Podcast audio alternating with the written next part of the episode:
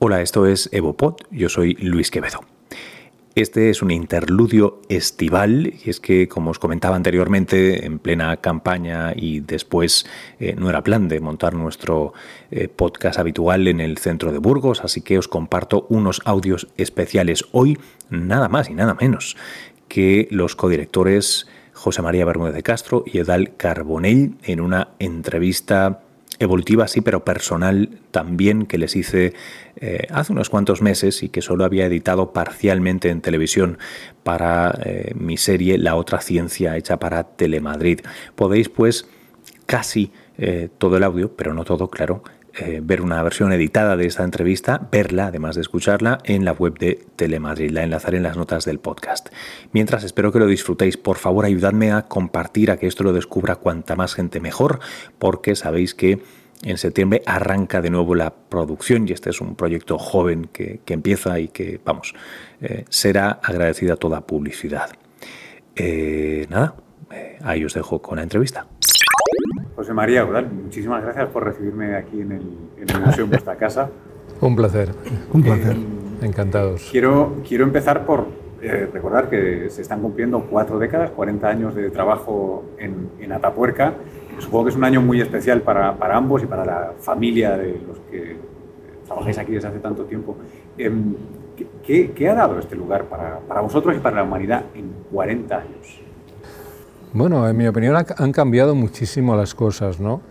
Eh, recordamos ahora en nuestra vida profesional que prácticamente se ha desarrollado aquí en Atapuerca todo lo que conocíamos, que era muy poco, en evolución humana, especialmente en España, porque nosotros empezábamos de cero al ser un, un país que todavía estaba saliendo de una situación muy complicada desde el punto de vista de todos los puntos de vista, ¿no? incluyendo la ciencia pues nosotros sabíamos muy poquito. Teníamos, no teníamos apenas bibliografía, no teníamos ordenadores, no teníamos casi bibliografía. Eh, bueno, en fin, estábamos muy, muy en pañales, ¿no? Y llegar aquí pues fue todo un, descubrimiento para, eh, para, tanto para todos los que llegábamos. En, yo llegué el año 83, fue mi primera excavación, aunque ya tenía relación con, con el proyecto, y he visto cambiar tanto, tanto las cosas, tanto la ciencia, eh, tanto hemos crecido como personas y como científicos que mm, da vértigo, ¿no? Un poco pensar en estos, en estos 40 años. Atapuerca ha dado muchísimo, muchísimo a la evolución humana en Europa. No se entiende la evolución humana en Europa sin Atapuerca, es imposible, porque prácticamente casi todo lo que hay de humano, el 90%, está aquí, en Atapuerca. Entonces, si no entiendes el, el registro fósil humano de Atapuerca es que no entiendes nada, ¿no? Y es, es una referencia, una referencia obligada, todo el mundo mira a, a ver qué sale en Atapuerca cada año, ¿no? Es una, es una referencia. Eh, eh, Eudal, eh, no sé si hay una respuesta sencilla, pero ¿por qué Atapuerca? Esta es la gran pregunta, ¿no? ¿Por, ¿Por, qué Atapuerca? Y esta la contestamos continuamente, ¿no? Porque es una respuesta que tiene sencilla, ¿no? Primero, Atapuerca, empezando desde arriba, ha construido un gran equipo que ha permitido que estos registros fósiles hayan salido a la luz a través de una estrategia. Pero claro, tiene que haber fósiles para que la estrategia funcione. Y efectivamente Atapuerca es un gran contenedor de fósiles de todo el Pleistoceno, desde hace más o cerca de un millón de años hasta ahora. Atapuerca está situado en un lugar muy estratégico, que es el corredor de la Bureba, que, que, conecta eh, el Mediterráneo con el, con el Atlántico. Eh, Atapuerca es un, ecosistema, una serie de ecosistemas que dan lugar de interfluviales que permiten una gran diversidad biológica y que se ha conservado. Estas características han hecho de Atapuerca, como decía antes José María, un lugar muy singular para entender la evolución, sobre todo por este valor que ha tenido, aparte del equipo, la conservación de estos materiales en las cuevas.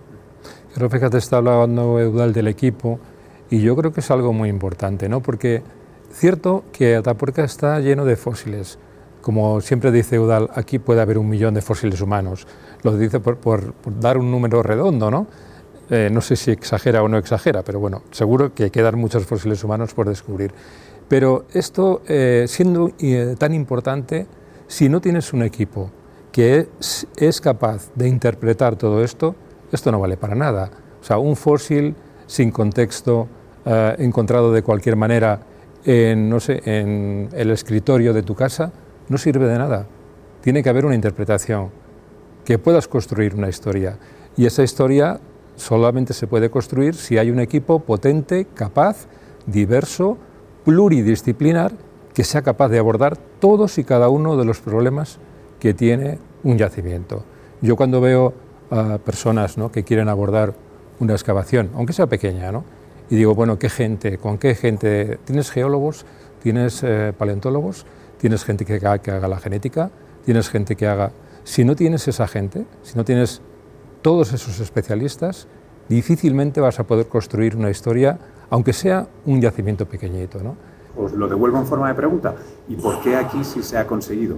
Es decir, ¿hay algo que tiene que ver con la historia del país o la historia de la ciencia en el país que ha hecho posible que, voy a personalizarlo en vosotros, que construyáis esto? Yo pienso que hay una conciencia, y esto sí que es real, que antes José María ya lo, ya lo ha entrado, ha entrado, ha introducido la cuestión, es que nuestra generación, que nacimos en la posguerra, teníamos una conciencia de que debemos contribuir de forma específica que este país tuviera un crecimiento científico y social.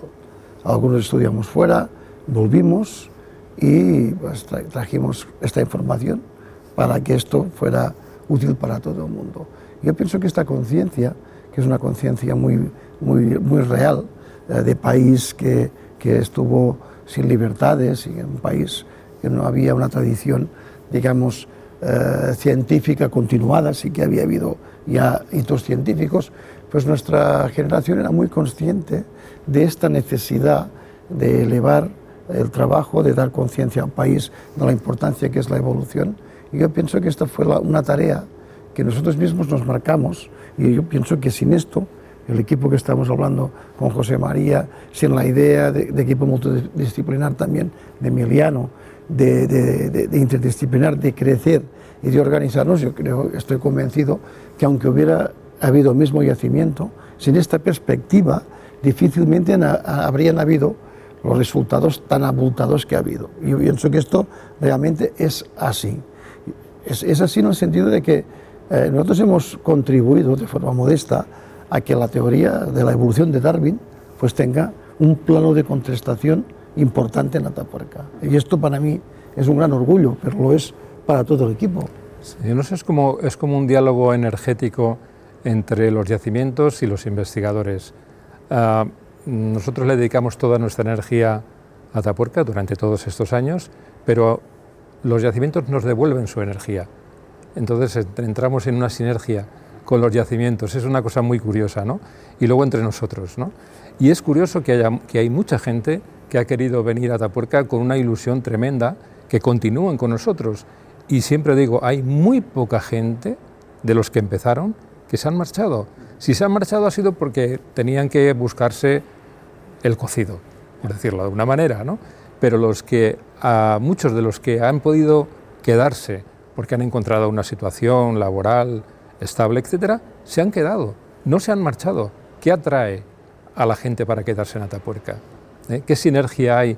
¿Qué energía hay en esa sierra para que la gente no se marche, no se quiera marchar? Es un lugar con una energía, proporciona una serie de experiencias tremendas, incluso a los que no somos sí. científicos profesionales y visitamos claro. de manera casi adicta.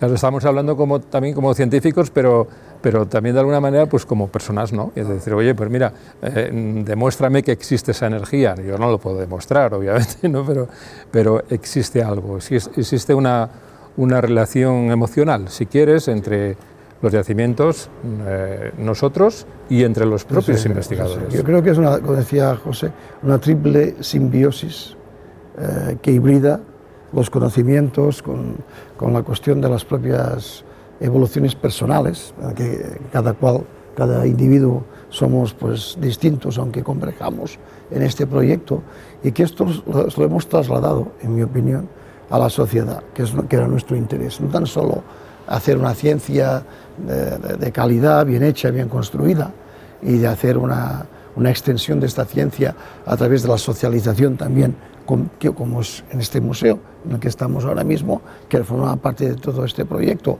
o de hacer una academia, etcétera, etcétera, eh, yo pienso que todo esto, sin, sin, lo que son la propia sierra, lo que, lo que la sierra emana, hubiera sido muy difícil. Había, estoy muy de acuerdo con lo que has dicho de que hay una triple simbiosis, hay una integración simbiótica que converge y al converger hace que muchos de nosotros, tan distintos, tan dispares, pero con intereses eh, muy centrados en un objetivo, hayamos convergido. De hecho, nosotros ya, con 40 años de proyecto, ya hemos demostrado que es una convergencia real y que ya está en la sociedad. ¿eh?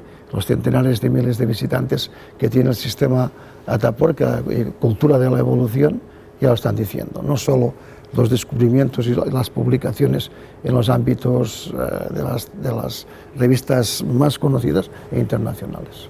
Y es, es, que además, fíjate, Luis, es que esto ya se convierte en algo más que una curiosidad, ¿no? que se lleva mucho ahora, ¿no? hablar de curiosidad, es una necesidad vital. Habéis, habéis citado varias veces, eh, y ahora recientemente, cultura de la evolución. ¿no? Eh, el último premio Nobel, por ejemplo, de química que se falló era a la evolución molecular. Es, es, un concepto que en la ciencia está allí, está patente, pero aquí parece tomar corporeidad, parece que, que anima todo esto. No sé si es esa la energía de la que habláis, pero hay, un, hay una idea aquí. ¿Cuál es esa idea peligrosa, pionera y tan tremenda en la ciencia de, de Darwin? ¿Cómo, cómo, porque es una idea que tra porque transforma, yo pienso que uh, la cultura de la evolución eh, explica el dinamismo y la capacidad crítica que tenemos los propios humanos de sobrevivirnos a nosotros mismos. ¿no?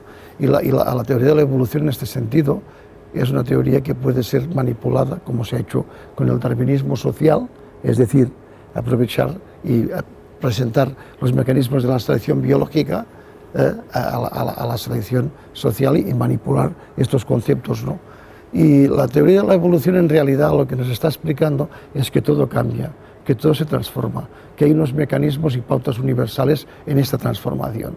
Claro, esto es un mensaje muy peligroso, sobre todo en sistemas y estructuras que quieren una permanencia, digamos, un conservador, un sistema conservador. Yo pienso que muchos de los científicos en este sentido somos bastante progresistas, somos universalistas y el mensaje de la propia evolución hace que nuestras ideas, en muchos de los casos, sean ideas que van a beneficiar al conjunto de la sociedad y no solo una parte de ella. Esto también es, es ideológico, pero que creo que está empíricamente muy contrastado en la forma de hacer nuestro trabajo. Yo uh, el darwinismo, el Darwin lo veo como un gran espejo que le puso Darwin a toda la humanidad. ¿no? Miraros en el espejo, ¿qué sois? ¿eh? porque claro, nos a nosotros nos veíamos a, nos a, nosotros mismos como dioses, como seres uh, sobrenaturales superiores a cualquier otro uh, ser vivo, y Darwin dice, no, os pongo el espejo y mirad lo que sois. Eso fue muy duro, muy duro para la humanidad, ¿no? Difí muy difícil de, de, de asumir, ¿no? Hay un ¿para qué? ¿Para qué estudiar nuestros orígenes? Además de que no podríais hacer otra cosa porque os apasione, porque os quite el sueño. ¿Para qué? Porque no hay na nada que tenga más sentido claro. que esta cuestión. El, el sentido más universal, en realidad, es cómo evolucionamos, es la gran quiénes somos. O sea, en realidad, el, el qué somos, quiénes somos y para qué somos. Es decir, ¿por qué estamos, ¿cuál es, aquí? ¿por qué estamos aquí? La gran, la gran pregunta metafísica que la, las religiones y todo tipo de pensamientos, a, a, tanto a nivel filosófico como a nivel de, de, de otras formas de, de entender el mundo, hay una pregunta universal, curiosamente, que siempre es la misma, que siempre es explicar misma. de dónde hemos venido, eh, eh, quiénes somos y claro. qué hacemos aquí. Claro. Es decir, es muy, muy sencillo. Parece muy obvio, pero, pero no es tan obvio. No es tan obvio, claro. Entonces te ponen en el espejo y te dicen, mira, tú eres un primate más y has evolucionado, has cambiado y tienes estas características y te diferencias de otros primates en esto, en lo otro y en lo demás allá. Y entonces, bueno, cuando te das cuenta de todo esto, entonces te encuentras en tu lugar y sabes, eh, entiendes muchas, muchas cosas, ¿no? Y quizá hasta te hagas hasta mejor persona. Sí, porque yo. eliminas, yo pienso, una parte muy correosa, sí. que es pensar, eh, que esto es una reminiscencia del creacionismo, que el diseño inteligente han, intentado pues, eh, utilizar como forma de expresión social y de, intentar explicarnos que ahí existe una fuerza que, no, que, desconocemos, que ha generado este proceso, que este proceso está determinado por esta fuerza, todo lo contrario de lo que dice la teoría de la selección natural, y porque el azar es lo que ha hecho que seamos como somos, y como decía José, y alguien nos abrió los ojos a decir, pues sí, somos como somos y además somos mamíferos y somos primates y somos muy parecidos a nuestros primos, aunque dispongamos de tecnología y dispongamos de medios de pensar y tengamos conciencia. Yo pienso que por eso es tan importante. Y yo me pregunto, yo empecé a interesarme por las cuestiones relacionadas con la evolución biológica y cultural con cinco años. Y me pregunto eh, cómo fue y, y, por qué. Es obvio que tienes eh, contactos en el exterior, pues me acuerdo de un grupo y tal, pero claro, esta, eh, lo, que, lo, que, es una pregunta ingenua, cuando tienes cinco años, a lo largo, como, tú has planteado, se convierte en tu vida. Es decir, pues también por azar, porque tú podrías hacerte estas preguntas de pequeño, como ocurre con muchos niños, ¿no? que hacen, después se olvidan y se dedican a cosas. Pues hay gente que hemos tenido la posibilidad, yo creo, la suerte, la fortuna de hacerlo. No, no, es que mira, tú saliste fuera, yo no, yo no pude salir y yo descubro la evolución humana con 22 años en la universidad. Con 22 Con 22 años, bueno, tenía, sí, más o menos, un poquito menos, un poquito menos, 20 años vamos a poner, ¿no? Y cuando descubro la evolución humana, se me abren los ojos, fue como un shock, ¿no? Eh, antes no había, sí, había oído hablar de la evolución, había oído hablar de Darwin, pero eran rumores, ¿no? En aquella época, en, aquella España, ¿no? Cuando yo oigo esto en la universidad, fue un shock tan grande que dije, ya he descubierto lo que quiero hacer, no quiero hacer otra cosa en la vida. Así. ¿Cómo ha cambiado esa idea de la evolución? La primera vez que te la contaron, entiendo que el principio de Darwin permanece en, cierto sentido, pero la historia que nos contamos eh, ha cambiado muchísimo y a veces me pregunto en qué medida es reflejo de esa sociedad, esa sociedad que, proyecta sobre su historia sus valores. Hombre, es que es obvio porque, a ver, mm, nosotros ya tenemos una cierta edad ¿no? y hemos escuchado muchas hipótesis, muchas ideas y muchas de ellas han sido eh, un reflejo de la sociedad en la que vivimos. ¿no? Yo recuerdo, por ejemplo, cuando se hablaba de, oye, ¿por qué caminamos erguidos? ¿no? Y entonces un gran investigador decía, no, es que, claro, había, eh, estaba la mujer y, la, esposa y el marido, ¿no? algo parecido a esto, ¿no? la pareja, ¿no?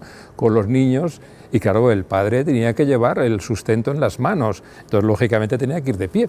En fin, esto era una... Sí, sí, sí, parece, parece muy pueril ¿eh? y tal, pero esto era así. Esto lo dice, lo dice un gran investigador de una época eh, de los años 80, no hace tanto tiempo. ¿eh? Entonces lo que estaba haciendo era proyectar eh, la sociedad norteamericana donde él se había criado a un problema evolutivo, la, postura erguida. y la idea de Dan también, pues todas estas recreaciones aún existen. Esto es muy importante y yo siempre lo, lo denuncio, ¿no? El hecho de que títulos de libros de dice jugamos a ser dioses todo este concepto creacionista que ha quedado y que sí que es muy americano como dice José María cuando en realidad esto es una estupidez ¿eh? ni somos la especie elegida ni jugamos a ser dioses ¿eh? somos humanos en proceso de conciencia de especie y de generación de conocimientos y de pensar sobre estos conocimientos. Somos humanos en proceso, aún no somos humanos. Es decir, es toda una construcción que proviene del conocimiento, pero sobre todo del pensamiento. Yo pienso que esto es muy importante decirlo, ¿no? porque a veces lo dice José Mari, ¿no? que con Juan Luis, en, en muchos momentos ya, cuando has acumulado uh, un cierto nivel de, conocimientos a, a, nivel universal, lo que estamos discutiendo ya es más filosófico, es menos ya cómo ha pasado eh, que, que, eh, que, el por qué nos empieza a interesar mucho. Qué curioso que siempre es así. Cuando la gente se hace mayor, pierdes facultades en el sentido de que ya no somos capaces de hacer artículos de 80 90 páginas y estar allí y hacerlo rápidamente y tal, pero hacemos las ideas, probablemente, son mucho mejor que los artículos estos empíricos que hacíamos y que aún podíamos hacer, pero que bueno, que eran muy frecuentes cuando estábamos aprendiendo y conociendo. O sea, pensar sobre la evolución es tan importante como conocer los mecanismos de la evolución, porque es lo que se traduce socialmente. Esta, esta proyección de los valores eh, humanos, propios, culturales, sobre nuestra historia, eh, pasa como en otras ramas de la ciencia en las que conforme van evolucionando tenéis cada vez más técnicas, más datos, eh, más fósiles y más yacimientos. Eh, cada vez hay menos libertad para esa creatividad literaria, si queréis, y cada vez, aunque queramos proyectar, proyectamos menos, o no es así, o es una pregunta errónea. No, vamos a ver, yo creo que la... lo ha dicho antes muy bien Eudal, ¿no? cuando eres más joven y empiezas, ¿no? pues lo lógico es empezar por poquito, eh, vas aprendiendo técnicas cada vez más sofisticadas, ¿no? y entonces te centras en un, pequeño problema. ¿no? Yo quiero estudiar esta cosa, ¿no? este objeto, estos objetos o estas cosas que estos fósiles que me he encontrado, y te centras en un, en una, en un tema concreto. A medida que vas eh, progresando y te vas haciendo más mayor, eso ya lo tienes ya superado, ya no te interesa tanto, te interesa más la cosa global, el tema global. ¿no? empiezas a pensar más, a, entrar en otras disciplinas que son eh, necesarias para, para, para, el estudio, por ejemplo, de la evolución humana, ¿no? Y poco a poco vas entrando en, en, cuestiones más filosóficas y en preguntas mucho más profundas, que es lo que en el estado en el que estamos en este momento nosotros. ¿no? No quiere decir que todavía no, que no seamos ya capaces de hacer un estudio de, una, de, una, de, un bifaz, por ejemplo, ¿no? Claro que sí, ¿no? Le das a Eudal un bifaz y te lo describe en cinco minutos, ¿no? Es normal, ¿no? Pero ya no le interesa tanto el bifaz, sino otras cosas, mucho más ah, mm, profundas, ¿no? Y, yo, y, a mí me pasa lo mismo, ¿no? Eh, ya no hacemos esto, ¿no? No, yo pienso además, José María, que esto, yo, me acuerdo siempre, esto lo repetimos continuamente, me acuerdo cuando en la universidad en los años 70 se nos decía que en la historia era importante sobre todo conocer el pasado para vivir el presente y transformar el futuro, que es una frase repetida ya desde el siglo muy XIX, muy manida por varios autores, o sea, no, sido, no sabemos exactamente quién fue el primero que utilizó este sentido epistemológico del conocimiento y de la vida del ser humano, pero yo te digo una cosa, después de 40 años en Atapuerca, eh, yo pienso que sin pensar en el futuro, el pasado no sirve para nada. Eso, eso de que agua pasada no veo molinos es muy cierto. Pienso que el futuro es lo que nosotros nos mueve ya, en muchos de los casos, a los investigadores seniors y mayores, a pensar cómo, cómo diseñar eh, un ser humano en el sentido de de, la construcción social, de la conciencia crítica, de, cambiar los valores por conciencia, de generar una perspectiva que, que dé lógica al ser humano y que no el ser humano continúe viviendo por azar los cambios que la, propio, la propia dinámica de la naturaleza le, está eh, de alguna forma impeliendo. Es como salir del círculo vicioso de la, de la selección natural. ¿no? Eh, es, como por ejemplo, para que para la gente que nos está viendo entienda. Eh, eh, preguntas muy sencillas. ¿Cuántos queremos ser en el planeta? ¿Cómo se deben distribuir los recursos? Eh, por, qué tiene que ser generalizada pues, la educación, la salud, el conocimiento? ¿Queremos visitar otras galaxias? ¿Para cuándo queremos hacerlo? ¿Qué es, primordial ahora? ¿Cómo tenemos que, que, distribuir la riqueza? Es decir, que son preguntas de, de dominio del futuro.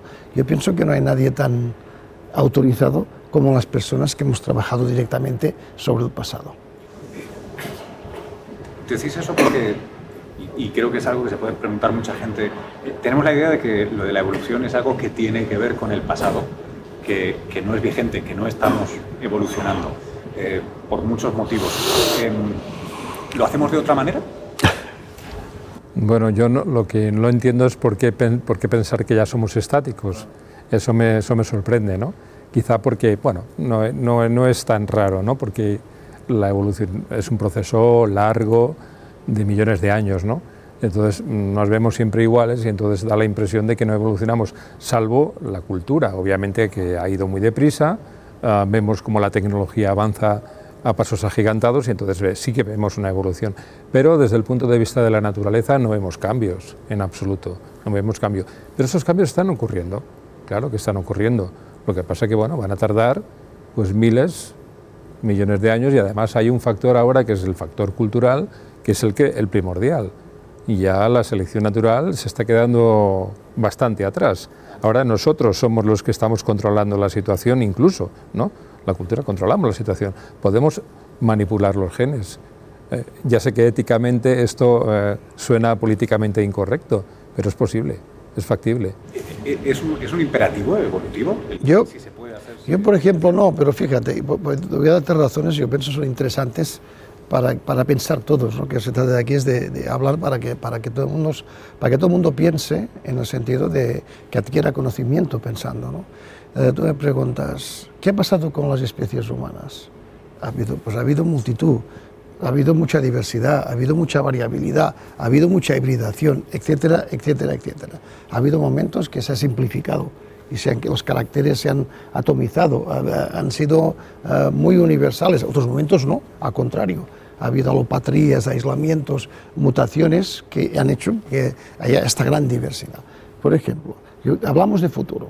Yo pienso, y lo digo con toda con toda sinceridad, que a final del siglo XXI, y esto ya lo he repetido muchas veces, seremos cuatro o cinco especies de homínidos en el planeta Tierra seguramente habremos ido a Marte, pero en el planeta Tierra seremos los, individuos que no serán eh, generados ni que, ni, que, serán intervenidos genéticamente, o sea, una mayoría social como la que hay en el planeta, habrá, habrá un porcentaje realmente importante de individuos que no estarán sometidos a ninguna autointervención. Habrá los individuos que han sido sometidos a, cambios genéticos, por tanto, por, enfermedades como tal, tal, que serán, eh, habrá probablemente los individuos generados por el CRISP, o sea, editados genéticamente, habrá pues los cyborgs, estos eh, grupos ya también intermedios, híbridos entre tecnología y biología. Claro,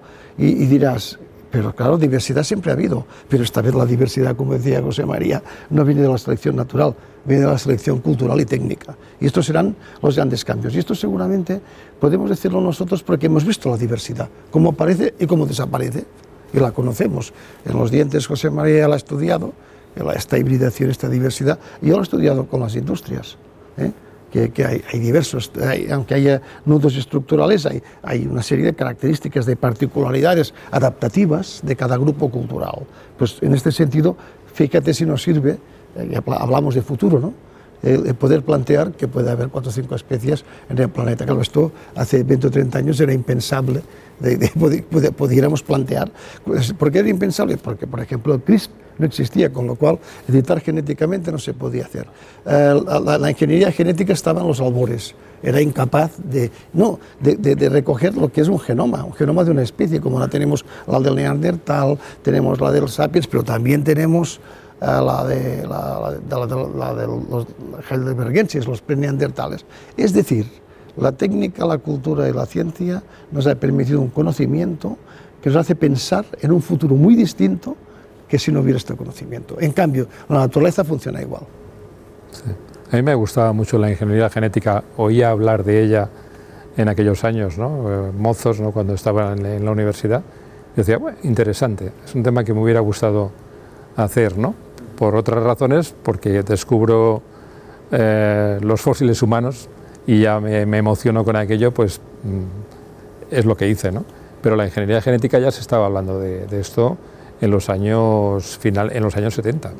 Y nada, para finales del siglo XXI, como dice Udal, esto ya será una realidad. Vamos, ya lo es, ya, es. una realidad, ¿no? Ya se habla de esto, ¿no? Ah, hay muchas cosas éticas que obviamente pues um, eh, se hablará de ello y, y, no sé lo que va a pasar. No, tengo ni idea, ¿no? Que cómo va, cómo se van a desarrollar los acontecimientos. Nosotros quizá ya no lo veamos, ¿no? pero lo que ocurra en el futuro, desde luego, es factible, es posible. Habrá, puede haber muchos cambios, muchas cosas que se pueden hacer que nosotros ahora éticamente no lo aceptamos, pero dentro de 100 años, quién sabe. Esto es evolución humana. No estamos hablando de, los cráneos del anteceso, ni, ni, de los cráneos ni de Miguelón, ni estamos hablando de, los neandertales de fantasma, o de, y dices, curiosamente, hemos hablado, se puede hablar de, de, las características de la morfología, de su genética, estamos hablando precisamente de cómo este conocimiento acumulativo a través de los pensamientos se vuelve sintético, que es la diferencia entre la normalidad y la causalidad de la continuidad y el gran salto evolutivo, que esto ya lo planteó Gould en biología, ¿no? el puntuacionismo, pues se puede dar también en la propia evolución cultural y tecnológica del ser humano. Hay una cosa que me planteo, a ver si lo he entendido bien. Eh, una de las cosas que, se ha reescrito en las últimas décadas gracias a avances, la paleogenética, eh, el AIDA, eh, muchas nuevas técnicas que tenéis para interrogar los yacimientos, hemos cambiado esa historia lineal de especie tras especie que culminaba en nosotros ese ser perfecto para dibujar un árbol complicado. Em, y de repente nos hemos dado cuenta que da, es una casualidad cósmica que solo estemos nosotros para escribir esa historia. Normalmente éramos muchos. Y ahora me decís que lo que aprendéis al haber dibujado ese arbusto es que lo más probable es que esto sea una excepción temporal y volvamos a ese arbusto por otro Bueno, es posible. Mira, lo, lo ha planteado Eudal, yo no lo había pensado, pero es posible es, perfectamente posible y además quizá hasta deseable. Ah. Porque piensa una cosa, no siempre lo, lo, cuenta Eudal, ¿eh? cuando te dices somos la última hoja de un árbol, que si se cae esa hoja se acabó el árbol. Tú fíjate qué duro es esto, ¿no? Mm. nosotros nos podemos caer, podemos desaparecer en cualquier momento y se acabó la genealogía humana. Ya se ha terminado bueno, a lo mejor quedan los chimpancés por ahí, ¿no? y tal, pero nosotros ya desaparecemos.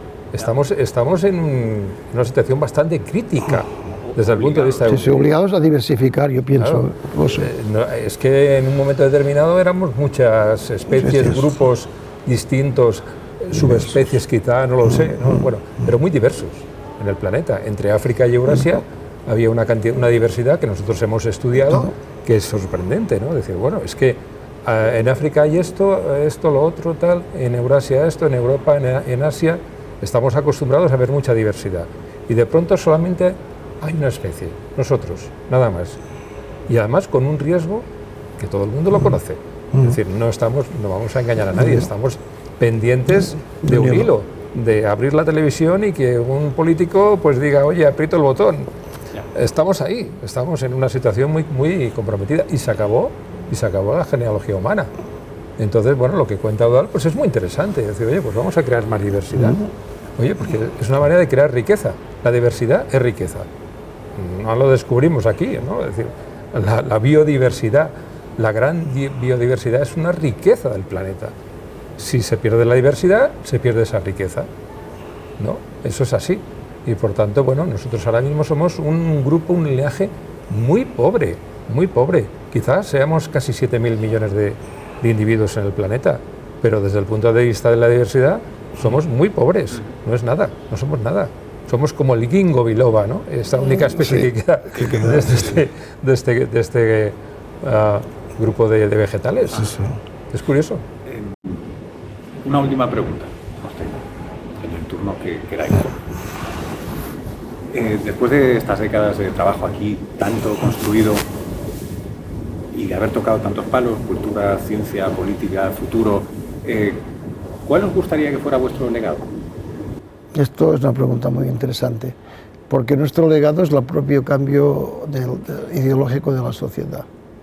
Porque el conocimiento ya está establecido, el conocimiento es replicable, el conocimiento existe, pero la forma de pensar, el introducir un pensamiento evolucionista, socializado y real, puede contribuir de forma muy específica a todos los cambios que se puedan producir. Es por eso que se ha tenido que generar estructuras, equipos, como hablaba antes José María, y, encontrar los fósiles que están dando dirección y sentido a estas ideas. ¿no? Pero yo me quedaría con esta idea. Una vez me preguntaron también en una entrevista de lo que me sentía más, más orgulloso de todo.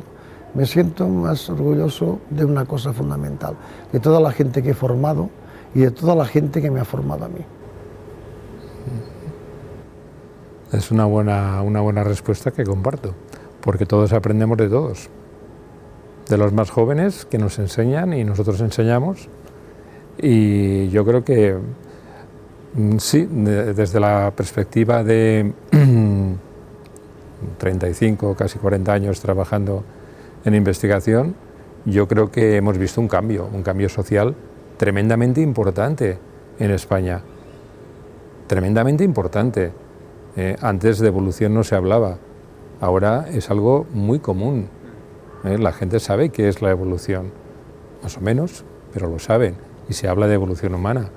Yo creo que ese cambio, si hemos contribuido modestamente a esto, pues eh, bueno, pues ya, ya está, ya, ya hemos cumplido, hemos cumplido con nuestro papel. porque es un gran instrumento, como lo puede ser mm, todo el material de observación que hay en Canarias para mirar el universo. Y desde Taporca también miramos a, nuestro universo, que es el universo más singular, más próximo, pero yo creo que son instrumentos muy parecidos. la astronomía nos sirve para entender el espacio y el tiempo ya a unas dimensiones tremendas y la arqueología, la prehistoria, la paleontología, la antropología, y este instrumento nos sirve para acercarnos a nosotros mismos, como decía José, a este espejo que es la propia evolución. Esto era bocado del bueno, ¿no? La verdad es que siempre es un lujo, un lujo, un lujo inusitado poder conversar con este par de personajes Tremendo. Bueno, eh, recordaos que una versión algo más corta, pero con vídeo, la tenéis en la web de Telemadrid, que esto es Evopod, que es un joven programa que arranca y que si me ayudáis a divulgarlo, a que se conozca más, a que se suscriba más la gente, pues os estaré eternamente agradecidos. La especie os estará agradecida. En fin, bromas aparte, espero que estéis disfrutando este veranito eh, sea donde sea, haciendo lo que sea. Ya veis, yo estoy de workation, de vacación y, trabajo en Nueva York unos días. Eh, en septiembre nos vemos de nuevo en la tele y en los podcasts. Hasta luego.